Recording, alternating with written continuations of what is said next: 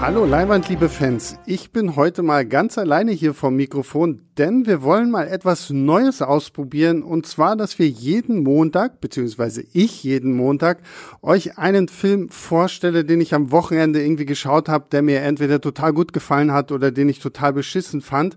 Und wir machen das mal so als kleines Gegenprojekt zu unserem großen, ausführlichen Podcast, den ihr ja immer donnerstags hören könnt. Und das Ganze soll jetzt hier quasi nur eine 5-Minuten-Review sein. Ihr könnt gerne an leinwandliebe.filmstarts.de schreiben, ob ihr das gut findet, ob ihr das blöd findet. Ähm, auf euer Feedback sind wir dann natürlich am meisten ähm, angewiesen und freuen uns dann natürlich auch drüber. Und äh, je nachdem, wenn euch das gefällt, machen wir das natürlich gerne häufiger ähm, und äh, öfter. Und ich habe so einfach mal die Möglichkeit, diese absurden Filme irgendwie auch zu besprechen, die ich sonst in unserer aktuellen Folge nie besprechen kann, ähm, weil sie vielleicht gerade nicht passen oder weil wir über was anderes reden müssen. Und äh, wie gesagt, ich habe jetzt nur fünf Minuten Zeit. Diese kleine Vorrede habe zähle ich jetzt nicht mit.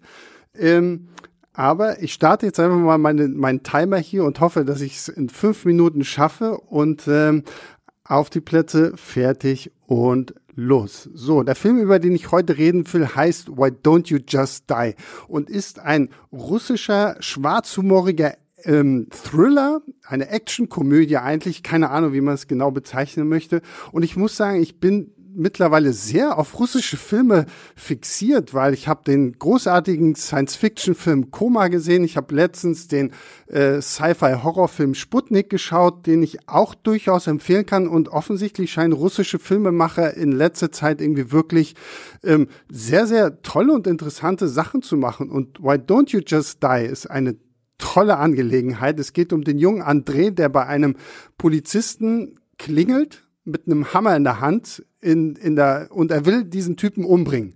Und später stellt sich heraus, dass dieser Polizist, dessen Tochter hat André erzählt, dass der Polizist sie missbraucht hat. Der, der Polizist ist ihr Vater und ähm, ja, und André will ihn halt umbringen. Und es funktioniert natürlich nicht, sonst wäre der Titel nicht Why Don't You Just Die? Ähm, und es wird sehr, sehr blutig, es wird sehr, sehr brutal, es wird auch sehr, sehr unterhaltsam und ähm, ich war wahnsinnig erstaunt. Dieser Film hat Anleihen, finde ich, von Tarantino, Guy Ritchie und Wes Anderson. Wes Anderson mehr so in die Richtung, dass es sich wie so ein Theaterstück anfühlt, teilweise auch so gedreht ist. Weil der komplette Film, sind glaube ich so 90 Minuten, spielt nur in einem einzigen Zimmer, im Wohnzimmer von diesem Polizisten. Dann ähm, das Tarantino-hafte ist einfach diese überbordende Gewaltdarstellung. Also hier brechen Knochen, hier spritzt Blut noch und nöcher, also nichts für zart beseitete. Ähm, gleichzeitig haben wir aber auch diesen Tarantino-Humor dabei. Es ist so wunderbar schwarzhumorig und wir haben auch ähm, verschiedene Perspektiven. Also es sind auch wie, wie so in Kapiteln. Also wir erfahren Andres Geschichte, wir erfahren die Geschichte von dem älteren Polizisten, wir erfahren die Geschichte seiner Tochter und das wird halt auch so in Kapiteln aufgearbeitet und mit, mit jeder neuen Story, die wir zu hören bekommen, verändert sich quasi der ganze Film und die komplette Handlung sieht man auf einmal aus einem anderen Blickwinkel, weil man eine andere Perspektive darauf hat.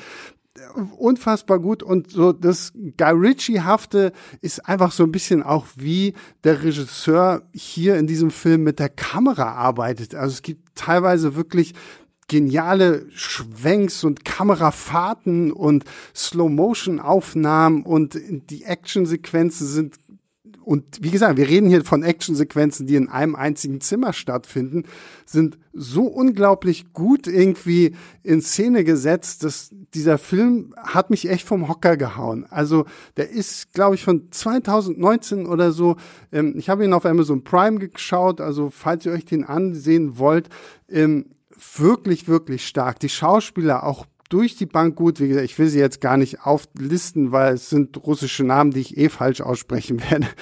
Ähm, aber auch, wie gesagt, tolle, tolle Darsteller, die halt auch wirklich es schaffen, so diese, diese innere Zerrissenheit der Figuren darzustellen, gleichzeitig auch wunderbar diesen schwarzen Humor rüberbringen und äh, diesen Film so unglaublich bereichern. Es ist halt wirklich so ein Kammerspiel, aber eins der brutalsten Kammerspiele, das ich je gesehen habe. Und ich glaube, so ein Tarantino wäre sehr stolz auf diesen Film, weil es wäre sowas, was, glaube ich, auch ein Tarantino irgendwie in seinen äh, feiern, in, in seinen Top-Listen des Jahres irgendwo feiern würde. Und wer weiß, vielleicht taucht er da irgendwann auf.